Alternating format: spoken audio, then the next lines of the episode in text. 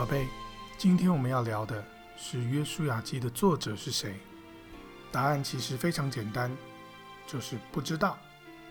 但是透过阅读《约书亚记》，我们还是可以一定程度的还原这位不详作者的大致面貌。传统上认为，《约书亚记》应该是约书亚自己的作品，理由也很简单，《约书亚记》里面记载了很多应该只有约书亚自己才有可能知道的事情。但是我们上次说过了，因为《约书亚记》结束在约书亚死后的事情上，也谈了约书亚死后的状况。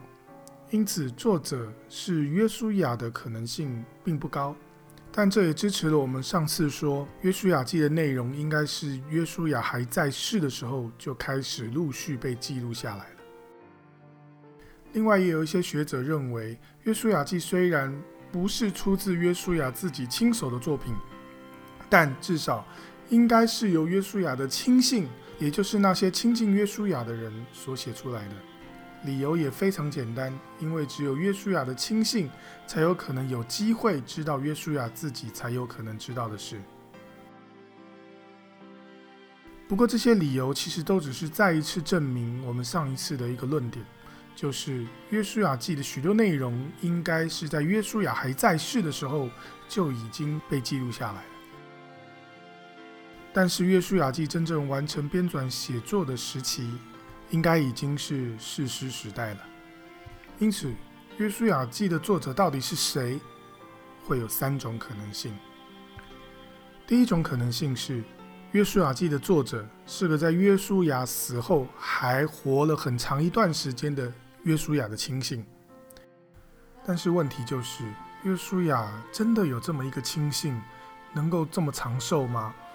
这个人从约书亚记的初期，以色列人过约旦河开始，就是约书亚的亲信，并且还一直能够活到士师时代的早期。看着那些过去跟着约书亚一起过约旦河的人渐渐凋亡，后一代的人渐渐的不敬畏神，然后有感而发的写下了约书亚记，想要提醒其他的人要去敬畏神。真的会有这么一个人吗？如果真有其人，那么他是不是也早已经该跟上一代一起过去了，而看不见下一代远离神的行为了呢？从这个角度来看，《约书亚记》是由约书亚的亲信所写的，这样的论点似乎难以成立。但是这个论点却给了我们一个非常有建设性的提醒，就是《约书亚记》里面的许多内容，真的不是一般文献会记录的。而是只有约书亚或者非常贴近约书亚的人，甚至跟他交心的人才会知道的。另外一种可能性，就是约书亚记的作者呢，是个在当时有机会、有办法可以拿到由约书亚本人或者他的亲信所遗留下来的文献资料的人。但是问题是，当时。真的有这么多文献能够留下来吗？那又为什么会有这么多的文献内容写的是神和约书亚之间的亲密对话呢？因此，这种可能性听起来也不是那么合理。第三种可能性听起来似乎没有那么直接，但却是最有可能的一种可能性，就是约书亚记的作者呢，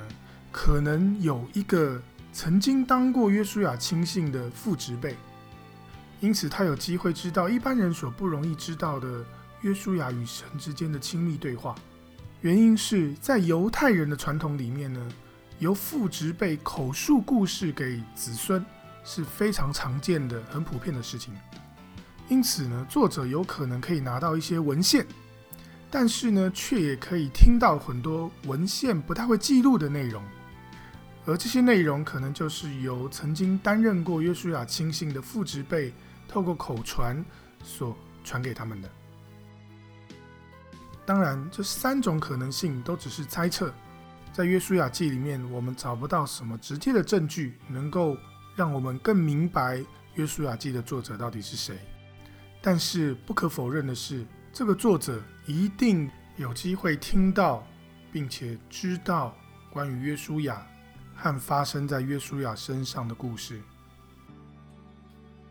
当然，在当时的以色列社会中，也必然在民间会多多少少流传着一些约书亚的故事，而这些故事也会透过口耳相传，传到后代。事实上，这正是约书亚记里面约书亚亲自吩咐所有人都应该要做的事情，就是要把神的救恩传于后代，以免后代的人遗忘了神。因此，约书亚记的作者一定也可以从各种传说配合文献，并且配合各种他所能够收集到的约书亚亲信的口述故事。整理并且拼凑出约书亚记时代的风貌。虽然约书亚记的作者已经不可考了，但是这位不详作者对约书亚时代的记录，道出了他对历史、对当时的世界、对每一个事件、对潮起潮落、对成王败寇的眼光。透过作者的眼光。我们可以有机会认识作者穷其一生所追求、所经历、所认识的上帝，并且借此对神有更多不同角度的认识。因此，无论约书亚记的作者是谁，可以确定的是，他已经过去了。但是他留在字里行间所见证的神，至今依然活着。约书亚记的作者早就不能说话了，但借着约书亚记的文字，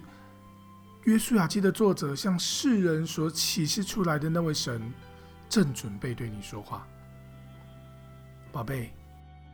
你预备好要来聆听神要对我们说的话了吗？晚安，Love you。